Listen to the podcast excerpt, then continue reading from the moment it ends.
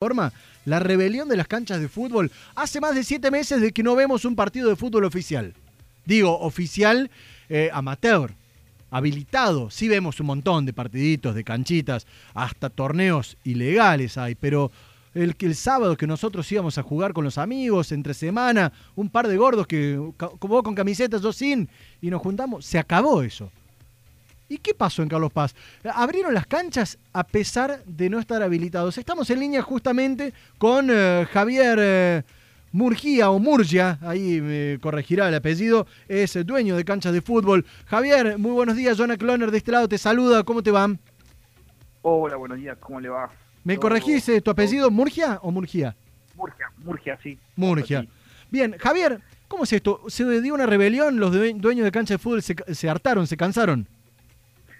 Sí, un poco pasó ese, eso y bueno, eh, lo que queríamos era un poco la igualdad en que nos dieran de, de hace siete, ocho meses que no podemos desarrollar nuestra actividad y, han vuelto un montón de actividades físicas al aire libre y, y en lugares cerrados que bueno, que uno no, no tiene... Eh, no tiene no tiene lógica y a la vez eh, eh, una injusticia para toda la, gente que está esperando hace siete, ocho meses, o sea... Javier, en tu caso, en tu, en tu, caso, sos dueño de un complejo, de una cancha, ¿de qué estuviste viviendo estos siete meses?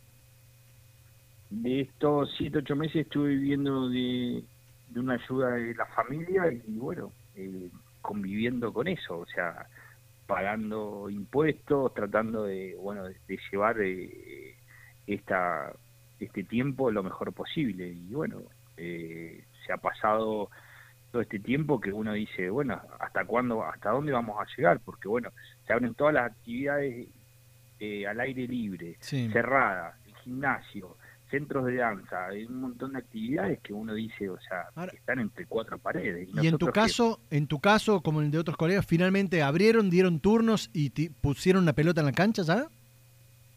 Sí, sí, sí, nosotros con protocolos que ya presentamos y que el COE, el COE ya tenía hace meses, o sea, estos protocolos, no es que eh, esto lo presentamos ayer o quisimos abrir ayer, o sea, nosotros estamos hace más de cuatro meses o cinco meses con, con protocolos que han presentado en todo el país, con todos cancheros de todo el país, y la gente de Córdoba lo mismo, o sea, que fueron haciendo eh, distintas manifestaciones donde no se le donde no no se ha eh, ahora te, consulto lo siguiente em, vamos por dos líneas.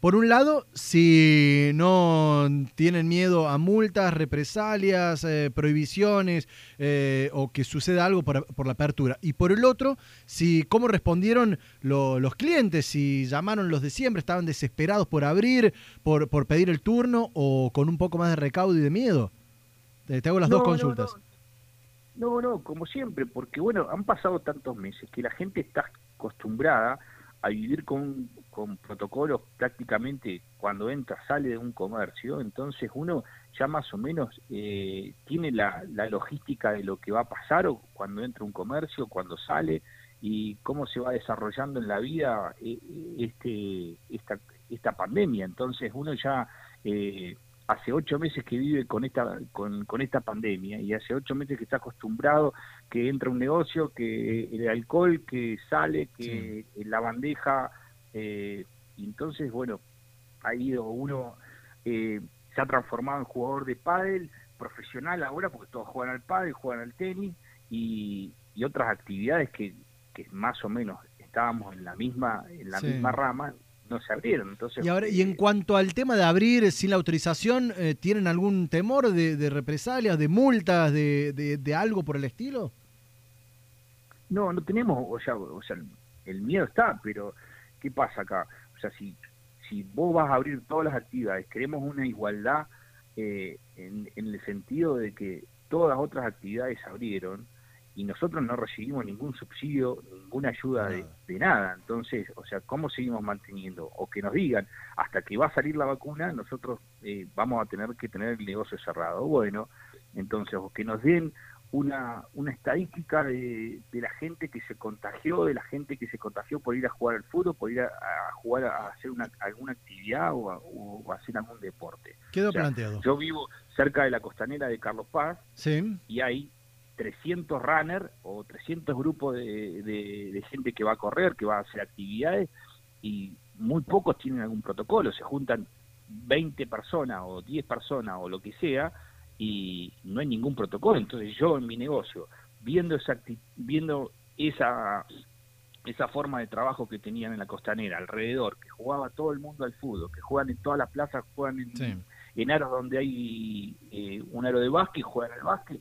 Entonces, pues sí, yo me estoy fundiendo, yo no puedo trabajar y todo alrededor de mi ciudad están, están todos jugando al fútbol, están todos jugando al básquet, están todos haciendo actividad al aire libre y yo no, puedo desarrollar mi comercio. Entonces es como, no hay una igualdad y, nosotros tenemos que eh, seguir asumiendo nuestros gastos el comercio viene a estar cerrado de hace 7, 8 meses.